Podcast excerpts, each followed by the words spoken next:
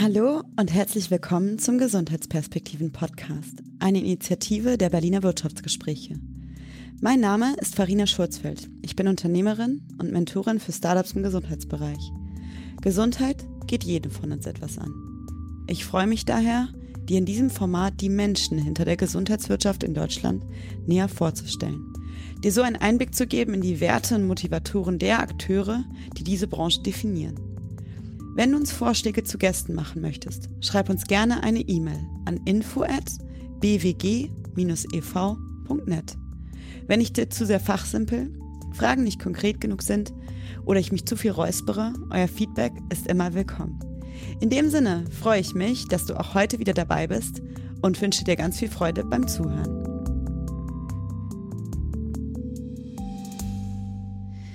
Hallo und herzlich willkommen zum Gesundheitsperspektiven Podcast. Zu Gast ist heute Inga Bergen. Ganz besondere Gast, weil Inga und ich uns nicht nur beruflich kennen, sondern auch das eine oder andere Mal schon gemeinsam Kaffee getrunken haben. Und deswegen freue ich mich heute sehr, Inga, dich bei uns im Studio begrüßen zu dürfen, virtuell. Kurze Intro von meiner Seite aus. Inga ist für mich der Inbegriff des Jack of all Trades. Sie ist selber Podcast-Host des Visionäre der Gesundheitspodcasts, schreibt an Büchern mit, ist Speakerin, Moderatorin, aber vor allem auch Unternehmerin. Und daher freue ich mich heute ganz besonders, Inga, dich dabei zu haben und ein bisschen mehr über dich und deine Perspektive auf Gesundheit zu erfahren. Hallo Inga. Ja, hi Farina und vielen herzlichen Dank für die Einladung. Für mich ist das ja so ein bisschen umgedreht heute, weil ich normalerweise in meinem Podcast die Gäste ausfrage. Und heute kannst du mich ausfragen. Ich bin schon total gespannt und ich hoffe, ich hitchhike nicht die Moderation zwischendurch. mal gucken, ob es zum Rollentausch kommt. Trägt auf jeden Fall, ich sag mal, die freundschaftliche Ebene hat mich entspannt. Der Gedanke daran, dass ich mit jemandem spreche, die auch einen ganz tollen Podcast macht, macht mich wieder ein bisschen aufgeregt, aber ich denke, wir bekommen das alles gut hin und ich freue mich drauf. Genau, und ich würde eigentlich gerne direkt einsteigen. Und zwar hatte ich in der Intro schon gesagt, ich weiß gar nicht, was das deutsche Äquivalent für Jack of all Trades ist, ja. Aber dafür. Ich sage immer tausend Sasser oder eierlegende ah. Wollmilchsau. das klingt so negativ. Die eierlegende Wollmilchsau, das klingt so, als könnte man alles, aber, aber nichts wirklich. Und wenn ich dich jetzt so über die Jahre, ja, habe ich dich ja ein bisschen mitbegleitet sozusagen. Da würde ich auf jeden Fall nicht sagen, dass du alles und nichts kannst, sondern dass du von allem eigentlich ein ganzes Stück kannst. Und deswegen ist meine erste Frage auch an dich, von allen Dingen, die du machst, wenn du dir eine Sache aussuchen könntest, welche wäre das? Wenn du die für die nächsten Jahre sozusagen nur noch machen könntest, gäbe es eine davon, die du da ins Zentrum stellen würdest? Tatsächlich überhaupt nicht. Also das wäre für mich eine absolute Horrorvorstellung, eine Sache jetzt die nächsten Jahre irgendwie komplett zu machen. Was mich halt total interessiert ist, wirklich ständig wieder an neuen Themen und Herausforderungen zu arbeiten. Und mhm. mich interessiert halt auch immer sehr das große Ganze. Und ich finde, das Gesundheitswesen ist dafür wahnsinnig spannend, weil es so viele verschiedene Dimensionen hat. Und auch gerade der Bereich Digitalisierung im Gesundheitswesen, weil es geht ja um mhm. neue Technologien, um Erfindungen und auch ganz tolle grundlegende Sachen, weil es immer mehr in den Biotech-Bereich reinmercht. Mhm. Aber es geht halt auch immer um große gesellschaftliche Fragen. Und es geht immer um ja, Gesellschaftspolitik zum Beispiel, aber auch ganz oft um philosophische Fragen. Also wie wollen wir als Gesellschaft leben? Und ich finde es total spannend, in diesem Spektrum unterwegs zu sein und wirklich von mhm. Business über Produktentwicklung bis hin zu ja, Moderation oder irgendwelche Keynotes zu mhm. machen. Mhm. Deswegen könnte ich das, glaube ich, nicht so festlegen. Also das finde ich das Tolle, dass es so viele verschiedene ja, Perspektiven auf das Thema gibt. So heißt ja auch dein Podcast, Gesundheitsperspektiven. Mhm. Und das sind einfach so viele. Mhm. Jetzt sagtest du eben, dass es ja auch um gesellschaftspolitische Fragen sich dreht, mit denen du dich beschäftigst, ja, auch in deiner Position jetzt. Wenn man jetzt mal sich, sage ich mal, einen, einen Snapshot deiner deiner Vergangenheit anschaut im ja studientechnischen Sinn, sozusagen kommst du aus der Politikwissenschaft und was mich voll interessieren würde, ist, war das damals schon genauso? Also was hat die Inga von damals sozusagen in ihrer in ihrer Curricula angetrieben und was treibt die Inga von heute an? Also mich interessierte früher wirklich so, mich interessieren so die großen Fragen. Also wie leben wir als Menschen? Wie organisieren wir uns? Und da ist Politik tatsächlich gar nicht so unterschiedlich von Unternehmensführung, weil du kannst dir eigentlich jedes Unternehmen, und das weißt du selber, du warst ja auch ja, Mitgründerin von mehreren Unternehmen, genauso wie ich CEO von Unternehmen war. Und ein Unternehmen ist eigentlich organisiert wie eine kleine Gesellschaft. Das heißt, man hat seine eigene Kultur, man hat seine Gesetze, man hat seine Prozesse und man kann halt sehr viel ja, Gutes damit machen. Man kann aber auch, so wie man zum Beispiel Staaten hat, in denen es sich nicht so gut lebt, kann man auch Unternehmen so führen, dass es sich da nicht so gut lebt. Deswegen hat das einige Gemeinsamkeiten. Ich habe Politik und Management studiert, das heißt, ich habe äh, mhm. schon im Studium, ja, mich hat auch Wirtschaft interessiert, hauptsächlich Volkswirtschaft.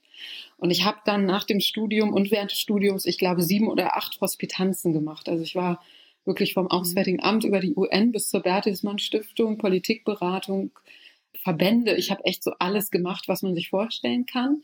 Und ich habe mhm. aber damals gemerkt, diese Welt ist sehr, ja, die ist sehr klassisch deutsch. Also man hat sehr starke Hierarchien und es braucht sehr lange, bis man wohin kommt, wo man wirklich gestalten kann.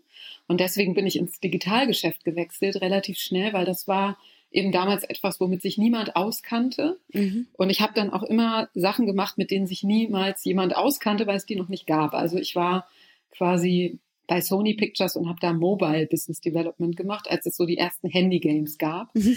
Dann bin ich zu einem der ersten Startups, StudiVZ in Berlin, mhm. die einen großen Exit gemacht haben. Das war so das erste Social Network, was irgendwie aktiv war in Deutschland und habe da die Monetarisierung mitverantwortet und habe halt eigentlich Leuten in der Medienindustrie sozusagen Social Networking erklärt. Mhm. Und von dort aus bin ich dann zu einer Beratung und habe so User-Centric Product Development, mhm. Agile, solche Sachen gemacht, als das auch noch keiner gemacht hat. Und dann bin ich in den Bereich Digital Health gekommen, so ein bisschen wie die Jungfrau mhm. zum Kinde, wie man so schön sagt. Es war wirklich totaler Zufall. Ich habe ein Unternehmen übernommen als CEO und habe das dann ausgebaut zum größten Dienstleister für Digital Health Anwendungen. Und damals war die Szene noch super, super klein und es gab wirklich kaum Unternehmen, die sich damit beschäftigt haben. Mhm. Und das ist so ein bisschen das, was mich so auszeichnet. Also einmal dieser Blick so für größere gesellschaftliche Trends, kann man mhm. sagen. Mhm. Und dann aber halt auch dieses Unternehmerische. Also ich freue mich halt total, wenn ich quasi da was mitgestalten kann, was auch eben beeinflusst, wie wir leben als Menschen. Und im Gesundheitswesen bin ich halt jetzt irgendwie hängen geblieben, weil es super spannend ist. Mhm. Du hast jetzt ja einige Aspekte aufgebracht, auf die ich sehr gerne nochmal eingehen würde, weil ich finde, wie gesagt, sie haben alle noch ein paar Facetten, wo ich gerne noch mal ein bisschen tiefer reingehen würde. Und ein Aspekt ist, das ist jetzt ja aufgemacht, diesen Vergleich zwischen Unternehmen und Gesellschaft, ne? Also das Unternehmen ist, sag ich mal, wie ein kleines Abbild unserer Gesellschaft. Jetzt hast du wirklich schon einiges gesehen, ne? Hast jetzt ja auch eben erzählt von Stiftung bis hin zu UN, bis hin zu Digitalberatung, ne? also vor allem auch die ich sag mal, unterschiedliche Staatsformen, wenn man den Vergleich, wenn man den Vergleich machen würde. du hast überall gelebt. Was ich dabei spannend fände, wäre, wenn du diese ganzen Unternehmen, die du gesehen hast, zusammennimmst, die ganzen kleinen Gesellschaften zusammennimmst. Was denkst du, sind die Zutaten für ein, für eine funktionale, stabile, freudige, respektvolle Unternehmensform oder Staatsform in dem Sinn? Genau, um bei dem Vergleich Ja, ich finde, das, das ist eine super spannende Frage, weil sich das ja auch gerade total wandelt. Ne? Also wir kommen jetzt ja aus einer Welt, auch gerade im Gesundheitswesen, wenn man sich mal so eine zum Beispiel eine Versicherung anschaut, in der es sehr viele Menschen gibt, die sehr viel repetitive Aufgaben gemacht haben in der Vergangenheit, die die sicherlich auch mit Herzblut gemacht haben und sehr gut gemacht haben, wie zum Beispiel Schadensmeldungen bearbeiten und solche Themen. Mhm. Und wir befinden uns ja aber gerade in einer Welt, die sich technologisiert, wo viel, was automatisiert werden kann, jetzt eben auch automatisiert wird. Und das, ja, das betrifft so die ganzen, sagen wir, Dienstleister im Gesundheitswesen, aber eben natürlich auch Ärzte, medizinisches Fachpersonal, aber halt mhm. eben auch Patientinnen und Patienten. Und ich glaube, dass wir, oder ich sehe das einfach so auch in den letzten Jahren, dass wir uns ja in einem riesigen Wandel befinden. Das heißt, mhm. das, was heute ja die Anforderungen sind, sind sich eben ständig auf Veränderungen einzustellen und eben auch eine Kultur zu etablieren, die das ermöglicht. Wohingegen man früher Leuten eher abgewöhnt hat, quasi selbst zu denken, Themen zu hinterfragen und sich eher, sagen wir, Prozessen zu unterzuordnen. Mhm. Und das ändert sich ja gerade total, weil alles, wo man einen Standardprozess einsetzen kann, wirklich ein Target für Startups, für Digitalisierung, für Unternehmen ist, die das einfach automatisieren.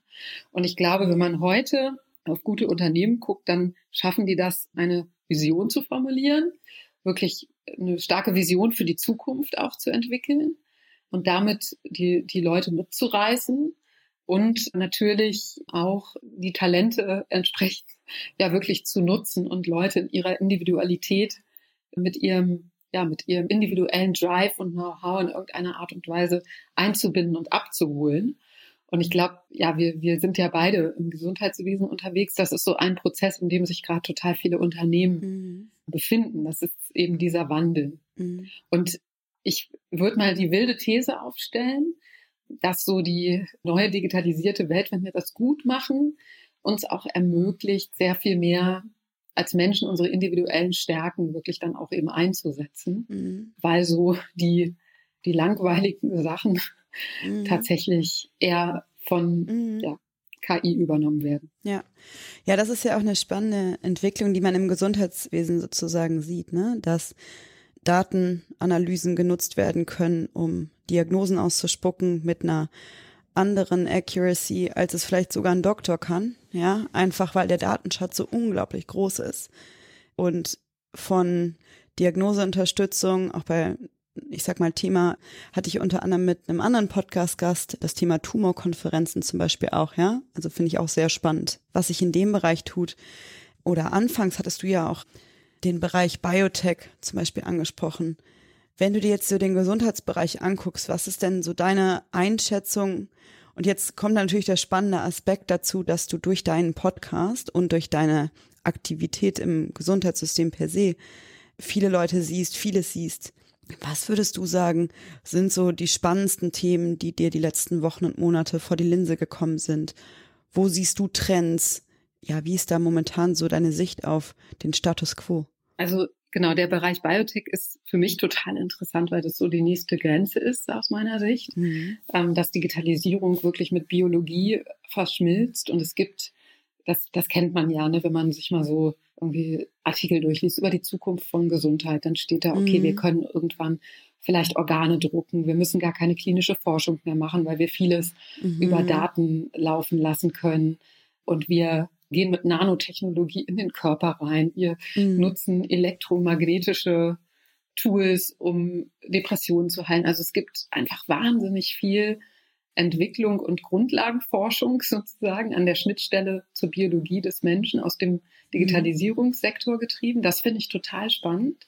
Aber was ich halt im Moment eigentlich noch spannender finde, ist, dass sich so alles, worüber wir so seit 10, 15 Jahren sprechen im Gesundheitswesen, dass sich das gerade durch die Corona-Pandemie wirklich in so eine Art ja, Schnellverfahren mhm. ähm, wirklich so in, in der Praxis gerade bewährt. Ich weiß nicht, wie du das siehst, aber du bist mhm. ja auch Mitgründerin gewesen von, von Selfie.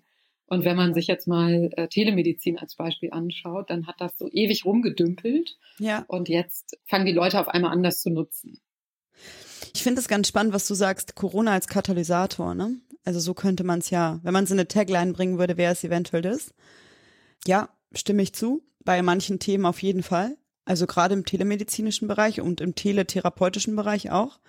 Also egal ob Physio oder Psycho, würde ich sagen, hat sich auf jeden Fall einiges getan in den letzten anderthalb Jahren. Ich persönlich finde auch noch einige dieser Plattformansätze interessant, also die wirklich eine Patient Journey begleiten von A bis C oder Z. Ja, absolut. Ja. Beispiel, ich weiß nicht, ob du die gesehen hast, die finde ich ja sehr interessant. Einfach den Ansatz ist, ich glaube, sie heißen Maven aus den USA, die sich mit dem Thema Frauengesundheit beschäftigen. Also es fängt bei Fertility-Themen an und geht bei Schwangerschaftsbegleitung sozusagen weiter. Und die einfach die gesamte Patient Journey abbilden, ne? Mit Expertise, telemedizinischer Begleitung, AI, ja, bei Datenauswertung und gleichzeitig halt auch noch Content, um irgendwie aufzuklären. Und ich weiß nicht, ob du solche Ansätze auch mal in Deutschland gesehen hast, gibt es ja auch den einen oder anderen. Wie ist denn deine Sicht auf, ich sag mal so Plattformansätze, wenn man sie mal so betitelt. Ja, genau. Also um nochmal auf dieses Thema zurückzukommen, was, was ich da sehe. Ich finde es halt sehr interessant. Ich hatte irgendwann für einen Vortrag, habe ich mal eine alte Präsentation von mir von 2014, glaube ich, rausgesucht, die ich mal gehalten habe über Digitalisierung im Gesundheitswesen. Und da habe ich erzählt, wir haben eigentlich im Rest des Internets schon eine Entwicklung. Also wir hatten früher meinetwegen Fernsehen und da gab es einen Fernsehsender, der hat das Programm bestimmt. Es war nicht interaktiv. Es war sozusagen eine reine Sendung und die Zuschauer konnten nicht partizipieren und mussten letztendlich das aufnehmen, was ihnen vorgesetzt wurde. Und das hat sich natürlich durch solche Plattformen wie YouTube komplett verändert. Ja. Und das finde ich halt so interessant eben an diesen Plattformmodellen oder es können auch Netzwerkmodelle sein. Also es muss ja. gar nicht immer so diese eine Plattform sein, wo ein Anbieter quasi die gesamte Patient Journey bedient, weil das ja auch gerade fürs Gesundheitswesen ein Stück weit auch gefährlich ist, weil derjenige, der diese gesamte Patient Journey bedient, hat dann auch irgendwann die Macht und kann eben Daten akkumulieren und aus diesen Daten hunderte Geschäftsmodelle mhm. weiterentwickeln, also ähnlich wie ein App Store.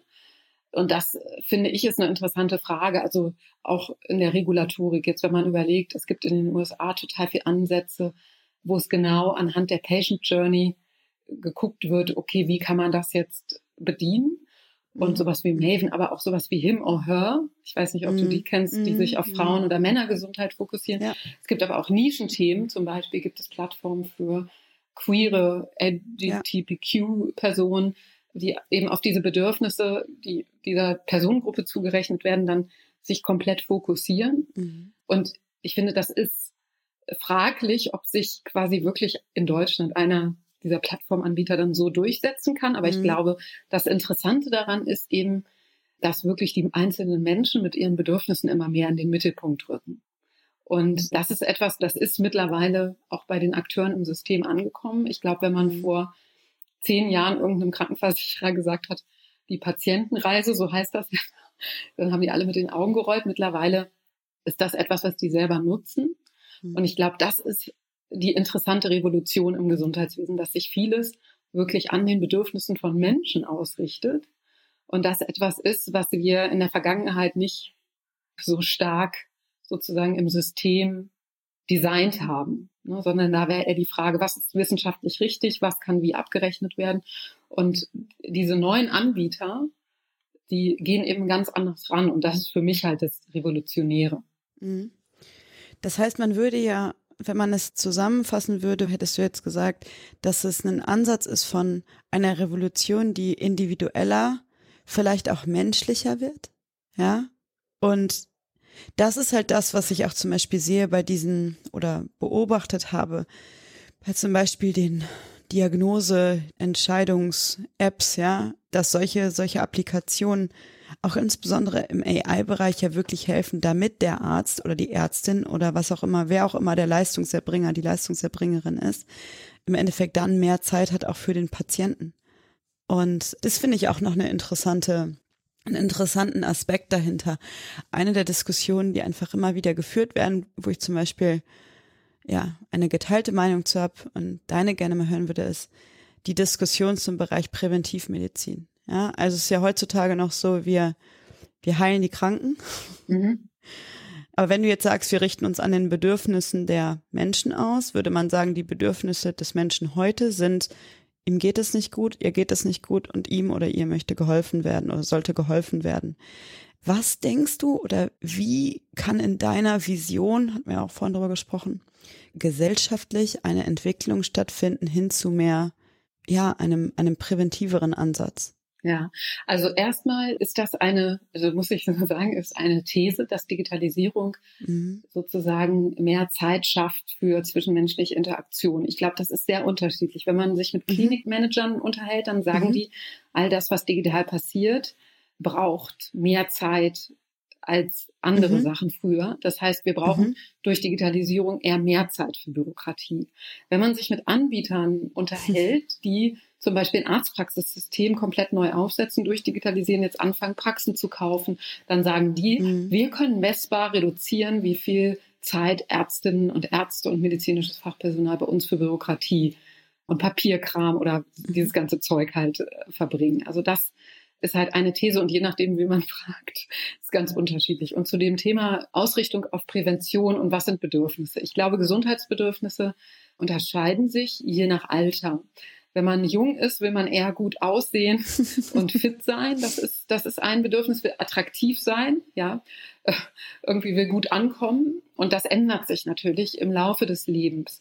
Irgendwann geht es dann darum, sich besser zu fühlen, sich weiter fit zu fühlen. Dann geht es irgendwann darum, vielleicht, wenn man schon die ersten Anzeichen hat oder irgendwie einen zu hohen Cholesterinspiegel, dass man wirklich ein Interesse daran hat, Krankheiten zu verhindern. Und dann irgendwann geht es darum, Krankheiten vielleicht zu behandeln, zu stoppen oder nicht sozusagen zu unterbrechen oder wie man das auch immer formulieren möchte. Also das, das hängt sehr stark damit zusammen, in welcher Lebensphase wir uns befinden. Mhm. Ich denke aber, und das ist eben das Interessante. Wir haben ja im Moment ein System, was nur bezahlt, wenn wirklich eine genau. Krankheit stattfindet. Also es gibt genau. ja per Definition, per Gesetz einen bestimmten Betrag, den Krankenversicherer für Prävention ausgeben müssen. Aber das ist jetzt nicht so integriert in eine Patient Journey. Das Interessante finde ich, dass es sehr erste Ansätze gibt, sowohl von Pharmaunternehmen, die sagen, okay, wir fangen jetzt an zu forschen. Mhm. Welche Biomarker können wir nutzen, um Krankheiten früh zu erkennen und dann zu unterbrechen. Also eigentlich mit unserem medikamentösen Ansatz äh, nur ein anderer Einstiegspunkt für das Geschäftsmodell zu machen. Es gibt aber tatsächlich auch Universitäten, die erste Modellprojekte machen und sich mit der Frage beschäftigen, wie kann das abgerechnet werden? Mhm. Weil das ist auch eine ganz grundsätzlich andere Frage. Und da frage ich mich zum Beispiel, und deswegen kommt es wieder so auf dieses Beispiel zurück, was macht Digitalisierung? Mhm. Wenn man mit einem Klinikmanager spricht, dann sagt der, unsere Ärztinnen und Ärzte haben mehr zu tun durch Digitalisierung. Wenn man mit Start-up-Gründern spricht, die jetzt medizinische Versorgungszentren gründen, dann sagen die, wir bauen das von Anfang an so, dass das die Leute komplett entlastet. Und da ist für mich so die Frage, kann unser System oder die Akteure im System, könnten die diese Veränderung stemmen oder haben wir dann da nicht jetzt wirklich komplett neue Anbieter, die entstehen. Mhm. Äh, wie das auch schon passiert, also in den USA gibt es ja auch schon Versicherer oder, oder eben Leistungserbringer, Anbieter, die sich komplett auf diesen präventiven Ansatz fokussieren. Mhm. Also die sagen, wenn du bei uns eine Versicherung abschließt, dann musst du einmal im Jahr zum Komplettcheck kommen. Die befinden sich aber auch erst am Anfang. Ne? Da kann man jetzt noch nicht wissen, wie das sich weiterentwickelt. So wie zum Beispiel Forward Healthcare oder so. Und das finde ich total spannend, weil ich glaube, wenn wir älter werden, dann muss das irgendwann passieren. Und wir sehen ja jetzt auch schon durch die ganze Corona-Diskussion, es gibt Nachteile für Leute, die eine medizinische Intervention nicht in Anspruch nehmen. Das heißt, die sich nicht impfen lassen. Die müssen sich mhm. äh, testen lassen. Die werden dann irgendwann mit Kosten konfrontiert werden. Und das ist natürlich auch ein Einfallspunkt in unserem System für ja dieses Modell, mhm. wenn du mhm. verstehst, was ich meine. Also wenn du die Prävention nicht machst, wenn du nicht deine Zähne irgendwie einmal im Jahr checken lässt, dann kriegst du den Zahnersatz nicht bezahlt. Als Beispiel. Mhm.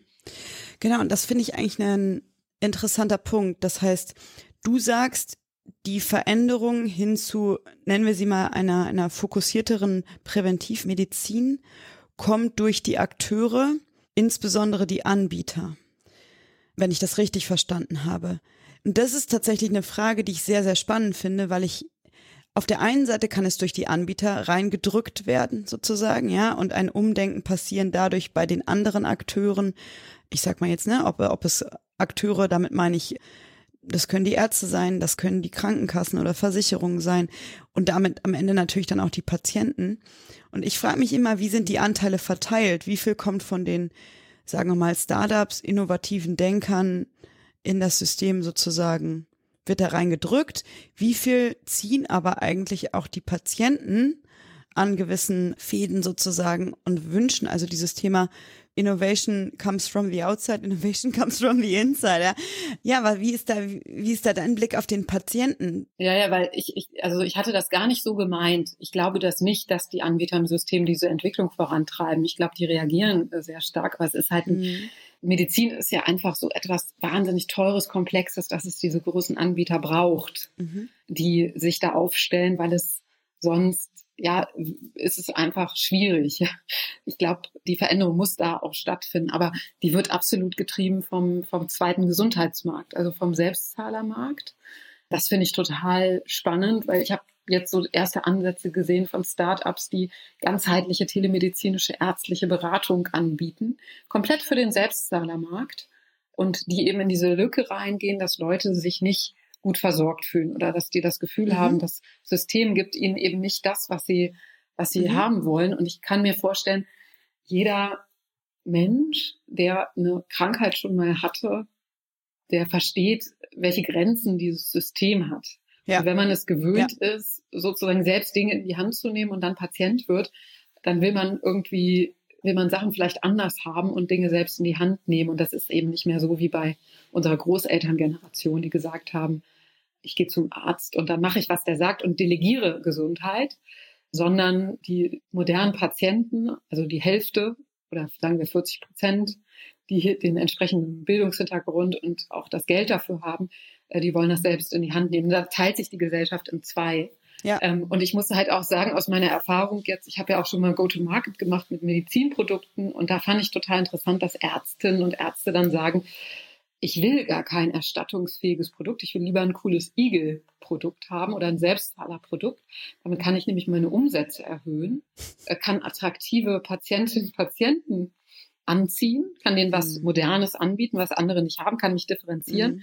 Und das ist ja auch schon ein Zeichen dafür, dass sich da etwas ja entwickelt, was eben weggeht von diesem, ich gehe zum Arzt, ich krieg alles sozusagen bezahlt von der Versicherung und dann nehme ich das und dann bin ich auch damit zufrieden. Mhm. Und ich glaube, mhm. das, das ändert sich auch. Also vor ein paar Jahren weiß ich noch, in der Finanzierungsrunde wurde mir immer gesagt, ja, wenn du Selbstzahler machst, das ist nicht attraktiv weil ja. es sich nicht durchsetzt. Und ich glaube das aber nicht. Also insofern, ich weiß nicht, beantwortet das deine Frage? Es geht ja auch um das ganze Thema Patient. Jetzt haben wir es, ne, ich sag mal, still benannt, Patient Empowerment. Also, dass der, der Patient sein oder ihr eigenes Wohlbefinden in die Hand nimmt und ich sag mal, sich die relevanten Entscheider Informationspunkte dazu holt, wenn er sie das kann und die Möglichkeiten dazu hat. Und da sehe ich auf jeden Fall dass sich da die Position und die Aktion des Patienten, der Patientin verändert hat. Gleichzeitig sehe ich es genau wie du, dass sich da definitiv die Gesellschaft spaltet und ich sehe es auch zu einem Teil fraglich, kritisch. Ich sag mal, inwiefern unser, unser gesamtes System eigentlich so einen Wandel mit begleitet. Ich glaube aber, dass wir gerade in einem Wandlungsprozess sind, der eventuell durch Corona, wie wir eben auch gesagt hatten, katalysiert wurde. Ja, aber dass unser Gesundheitssystem heute in einem Entwicklungsprozess ist, der dahin geht, dass man ein anderes Bewusstsein seinem eigenen, seiner eigenen Gesundheit gegenüber hat. Aber wenn ich das in Punkten ausdrücken müsste, ja, was Fortschritt angeht, mit der Vision, wie ich vollumfängliche Gesundheitsversorgung definiere, würde ich sagen, wir sind so bei drei von zehn Punkten ungefähr. Mhm. Und ich bin sehr gespannt. Und davon sind wir aber zwei gegangen in den letzten anderthalb Jahren. ja, das wäre so ein bisschen meine, meine Einschätzung. Ja, und ich meine, das ist eben auch interessant, die Frage zum Beispiel, warum hat sich so die, die Ärzteschaft oder zumindest die Vertreter der Ärzteschaft, warum haben die sich die so lange gegen Digitalisierung gewehrt und warum kommt da auch immer noch ziemlich viel schlechtes Feedback. Ne? Und da muss man sagen, ich finde es extrem interessant, wenn man sich mal mit Leuten unterhält, die sich ja Prozesse im Gesundheitswesen angucken und wenn man dann wirklich mal darauf guckt, wie unterschiedlich auch die Qualität ist in der Gesundheitsversorgung, je nachdem, welches Glück oder Pech man hat, welche Person vor sich sitzen zu haben. Ich hatte dazu einen spannenden Podcast mit einem Unternehmer, der im Prinzip den Operationssaal digitalisiert und das ist ein riesengroßer Unterschied von wirklich Person zu Person, von Chirurg zu Chirurg oder Chirurgin zu Chirurgin, mhm. wie das Outcome ist. Und das sind alles Themen, die haben wir in der Vergangenheit nicht so richtig, würde ich sagen, diskutiert in der, auch in der Gesundheitsversorgung. Durch Digitalisierung wird natürlich auch das, was Ärztinnen und Ärzte machen, wird absolut messbar. Es wird vergleichbar und es wird ein ganz anderes Berufsanforderungen entstehen dadurch, die sich total anders gestalten, als dass die das heute sind. Mhm. Und deswegen ist das eine riesige kulturelle Veränderung. Ich glaube, diese digitalen Prozesse und so einzuführen, das ist eben nur ein Teil. Der andere Teil ist diese kulturelle Veränderung, die eben stattfindet und die braucht ewig. Und ich, ich finde es halt interessant, weil jetzt, wenn man sich mit GKV-Vertretern unterhält, dann berichten die von großen Finanzierungslöchern, also auch durch Corona. Und ich glaube, das ist auch etwas, was so eine Entwicklung total unterstützen wird, wenn irgendwann nicht mehr so viel Geld da ist, weil wir haben einfach sehr viel Geld im System. Ich weiß, alle klagen, dass zu wenig Geld verdient wird im Gesundheitswesen. Mm -mm. Egal, wen man fragt, ja, es fühlen sich alle irgendwie benachteiligt. Das ist zumindest mhm. meine Erfahrung. Ja. Aber ich glaube, wir, wir haben ein gut finanziertes System und so die großen Veränderungen, die finden erst immer in der Not statt. Das ist so. Und ich, ich glaube aber auch, dass man diesen, diesen kulturellen Wandel, in dem wir uns gerade befinden, dass man den nicht unterschätzen kann. Mhm. Was du gerade gesagt hast bezüglich kultureller Wandel. Ich glaube, was da meines Erachtens nach halt auch noch eine Rolle spielt, ist, es gibt ja Gründe, warum ein Wandel eine gewisse Geschwindigkeit hat. Ja, und es gibt ja ein System, was momentan oder was die letzten Jahre, Jahrzehnte eine gewisse Form entwickelt hat und diese Form hat sich ja auch, ich sag mal, nicht wirklich groß verändert in den letzten Jahren. Und sie hat, ich sag mal, auch eine gewisse Robustheit. Das deutsche Gesundheitssystem ist ein gutes Gesundheitssystem, würde ich einfach mal so dahinstellen. Mhm. Ich habe jetzt in ein paar Ländern gelebt, ja, würde ich schon sagen. Aus Patientensicht ist das deutsche Gesundheitssystem erstmal ein solides System, was ich ganz spannend finde. Aber es, jetzt gehen wir noch mal so ein bisschen auf die Makroebene. Mhm. Deutschland als Land der Mittelständler sozusagen hat ja in einigen Bereichen, ich sag mal, nehmen wir mal die Gesundheitsbranche, aber auch die Automobilbranche zum Beispiel, ja auch im, im Bereich von, ich sag mal, alles, wo und wie Ingenieure so ein bisschen involviert sind, da hat Deutschland sich ja einfach auch einen Namen gemacht. Mhm. Und wir hatten halt immer eine ganz gute Position damit international. Und deswegen meine Beobachtung, Hypothese, hatten wir auch gar nicht, und das geht einher mit dem, was du eben gesagt hast, den Druck, uns in einer gewissen Geschwindigkeit zu verändern, Innovation voranzutreiben, einfach weil die Dinge ja noch funktioniert haben. Und ich glaube eben, und das sieht man jetzt an Corona in Teilen, dass dadurch offensichtlich wurde, welche Elemente nicht mehr so funktional sind. Ja, oder es wird halt klar, was man für ein Potenzial hätte, wenn man Digitalisierung mhm, richtig genau. nutzen würde, sei es irgendwie zum Beispiel Datenverfügbarkeit, bessere Entscheidungen. Da gibt's ja irgendwie, und das weißt du ja auch, kommst ja aus dem Marketingbereich, da weißt du, what you can't measure, you can't manage. Also was du nicht messen kannst, kannst du auch nicht managen oder, oder ja. führen. Ja. Und das ist natürlich, und das kann ich auch verstehen, dann, dann sagen viele im Gesundheitswesen, oh, wir haben aber Kennzahlen bekommen oder Zielvorgaben für irgendwelche Knie-OPs. Da gibt's ja. ja dann alle anderthalb Jahre gibt es mal einen Spiegelartikel darüber, wo das irgendwie in eine falsche Richtung gegangen ist. Aber ich denke, wir brauchen auch diese große Vision. Ja, die muss man ein Stück weit zeigen. Und ich glaube, das ist vielen Menschen jetzt auch klar geworden. Ja. Wenn wir wissen würden, wie viele Leute wirklich schon geimpft sind, als Beispiel, ja. ja. Wenn wir solide belastbare Zahl hätten, dann könnten wir natürlich Entscheidungen anders treffen. Und ich, ich glaube, das wird so vielen klarer. Und ich finde das übrigens total interessant, weil in Deutschland ist es echt so, wenn man über Themen redet, dann geht es erstmal immer darum, dass man so sagt, okay, welche Gefahren könnten denn da von ausgehen oder was könnte denn irgendwie Schlimmes passieren? Mm, mm. Aber eigentlich müssten wir das umdrehen und uns überlegen, okay, was wollen wir denn eigentlich haben? Also was ist denn eigentlich unsere Vision? Das vermisse ich auch total, gerade im Bundestagswahlkampf ich vermisse halt echt so, was ist unsere Vision? Also wo wollen wir hin? Mhm. Und auch im Gesundheitswesen. Wollen wir vielleicht in Deutschland das erste Land sein, was Population Health macht in Richtung Prävention? Also wo mhm. wir sagen, okay, wir probieren wirklich Leute früh zu erkennen und das System würde das ja hergeben. Das System würde das ja möglich machen und Leuten frühe Hilfestellung an die Hand zu geben mhm. oder gesund altern oder was weiß ich auch immer. Also man könnte alle möglichen Themen nehmen. Aber ich glaube, das braucht es. Und das ist auch wieder sozusagen, da kommt das Gesellschaftliche auch mit Unternehmensführung zusammen. Wenn man ein Unternehmen führt, braucht man im Zweifel eine starke Vision und ein Sendungsbewusstsein, was Leute auch anzieht, die halt Bock ja. auf diese Vision haben.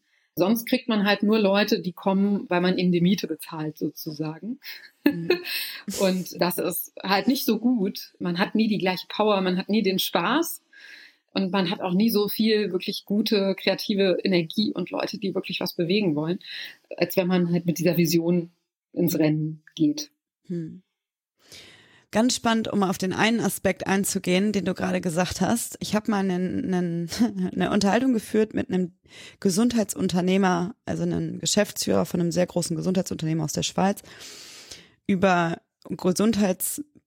Gesundheitspolitik und Gesundheit oder ein Unternehmen im gesundheitspolitischen Bereich aufbauen in Deutschland und in der Schweiz. Und der sagte zu mir, das werde ich nie vergessen. Farina, weißt du, der Unterschied zwischen der Schweiz und Deutschland ist, in der Schweiz machen wir alles, was nicht explizit verboten ist. In Deutschland macht ihr nichts, was nicht explizit erlaubt ist. Also so war das, so war ungefähr die Formulierung. Ich habe damals geschmunzelt, das weiß ich noch. Und kann diesen Aspekt heute nach, ja, ich sag mal, sechs Jahren Gesundheitsunternehmertum sozusagen sehr, sehr gut nachvollziehen.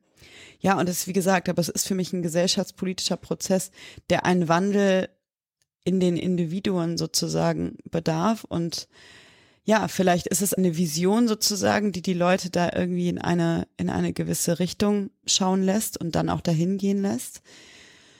Wer die treibt, du sagst jetzt, es könnte, es könnte politisch gesehen sein, ne? Dem würde ich zustimmen, auch wenn ich da sagen würde, es ist für mich auf jeden Fall nicht nur die Politik, sondern vielleicht auch, ja, im Endeffekt das gesamte Entscheidertum sozusagen im Gesundheitsbereich. Aber was mich eigentlich abschließend voll interessieren würde. Wir haben so viel über Vision jetzt gesprochen, ne? Wenn du jetzt ab, was ist, 26. September sind, glaube ich, die Bundestagswahlen. Wir machen jetzt die Augen zu und träumen uns in die Situation, dass du ab 26.9. diejenige wärst in Deutschland, die für Gesundheitspolitik zuständig wäre. Wie wäre deine Vision für die Gesundheitspolitik in Deutschland? Ich finde tatsächlich das ganze Thema Digitalisierung zu nutzen als Vehikel auch, um ja, so dieses tradierte Gesundheitssystem ein Stück weit auch aufzubrechen und mit einem neuen Geist da reinzugehen, finde ich sehr, sehr gut. Ich glaube, dass es, also ich komme ja aus der Start-up-Welt, so viel das auch kritisiert ist. Ich glaube, dass es sehr klug ist, wirklich da so ein bisschen aus dieser, dieser Start-up-Welt in das Gesundheitswesen rüberschwappen zu lassen. Das heißt, wirklich zu gucken, ähm, mhm. dass man Dinge nicht bis ins kleinste Detail versucht, wirklich zu, zu steuern, weil sich diese Welt so schnell bewegt, dass man einfach, ja, man spricht ja auch von irgendwie agiler Gesetzgebung oder so, dass man vielleicht mit, mit Themen anfangen muss, wo man noch nicht hundertprozentig überblicken kann, ja, was da noch zu tun ist und dann eben sehr schnell reagiert, sehr schnell nachbessert. Ich würde tatsächlich Prävention ausweiten. Ich würde Gesundheit schon in Schulen stattfinden lassen. Ich glaube, irgendwie so dieses Sportthema, was wir heute in der Schule haben, wo die Hälfte traumatisiert ist, weil sie beim Völkerball als letztes gewählt wird, was immer noch stattfindet, dass das nicht so gut ist. Ich glaube, wir brauchen irgendwie Gesundheitserziehung und das ganze Thema Patient Empowerment und Health Literacy, also um es Englisch zu nehmen, das muss eigentlich schon in die Curricula in den Schulen rein. Und wir brauchen eine Erziehung sozusagen zum mündigen Patienten. Wir brauchen auf Patientenseite wirklich digitale Kompetenzen und da muss echt ein Fokus drauf liegen. Und gleichzeitig brauchen wir auch ein System, was die Vision hat, dass ja diese Epidemien, ob es nun Übergewicht ist, Diabetes, Herz-Kreislauf-Erkrankung, dass die ein Stück weit zurückgehen. Und eigentlich brauchen wir da wirklich ja, eine Initiative, die das halt unterstützt und auch diesen Paradigmenwechsel vorantreibt. Mehr Fokus auf Prävention oder eben auf Lebensstilveränderung. Mhm. Und ich glaube, da würde ich tatsächlich mit einer Vision ansetzen wollen. Was ich dabei ganz spannend finde, du hast jetzt ja einige, einige Aspekte genannt, ne, wie man eine Vision sozusagen anfassbar machen kann. Ich glaube, dass dieses Anfassbarmachen für Menschen immer sehr wichtig ist, weil es sonst immer als sehr weit weg und sehr inspirativ, aber gleichzeitig nicht tangibel sozusagen ist. Aber um es abzuschließen, finde ich, du hast da in der Vision sehr spannende Aspekte mit erwähnt. Und vor allem, was du vorhin gesagt hattest, das ganze Thema, dass die Gesundheit oder die Medizin jetzt schon sich mehr an den Bedürfnissen der, der Menschen orientiert, ist für mich erstmal ein Schritt, also um es auch positiv zu beenden, ja, in, in eine gute Richtung. Und was ich sehr, sehr schön finde ist, jetzt hatte ich dich ja eingangs vorgestellt, ne? Und Inga schreibt ein Buch und Inga ist Speakerin, Moderatorin. Ich glaube, dass du eben so eine Frau bist, die solche Themen sichtbarer macht und die die gesellschaftlichen Wandel, was das angeht, vorantreibt. Und ja, deswegen vielen lieben Dank für das Kostbarste, was du uns heute schenken konntest, nämlich deine Zeit. Und es hat mich total gefreut, dich deine Perspektive in diesem Rollentausch hier heute einmal dabei zu haben. Und ich danke dir vielmals und ja, schön, dass du da warst. Ja, vielen, vielen lieben Dank, Farina, für die Einladung. Danke dir. Ich danke dir. Das war der Podcast Gesundheitsperspektiven mit meinem Gast Inga Bergen. Ich habe mit Inga heute darüber diskutiert, inwiefern man Unternehmensentwicklung und Gesellschaftspolitik vergleichen kann. Wir haben über die Komponenten gesprochen, die eine Digitalisierung vorantreiben, den Katalysator Corona und darüber, wie wichtig es ist, eine Vision zu haben, um Entwicklung und vor allem Entwicklungsrichtung für alle sichtbar zu machen. Danke fürs Zuhören. Falls ihr noch Fragen habt, meldet euch gerne via der einschlägigen Kanäle. Die Infos dazu wie immer in den Show Notes. Dieser Podcast wäre nicht möglich ohne Unterstützung von Pfizer Deutschland, dem Krankenhaus Waldfriede und weiteren Akteuren aus der Gesundheitswirtschaft. Ich würde mich riesig freuen, wenn du den Podcast abonnierst, empfiehlst und mir gegebenenfalls sogar eine positive Bewertung bei iTunes hinterlässt, sodass wir mehr Leute erreichen können. Ich danke dir für deine Neugierde und bis zum nächsten Mal.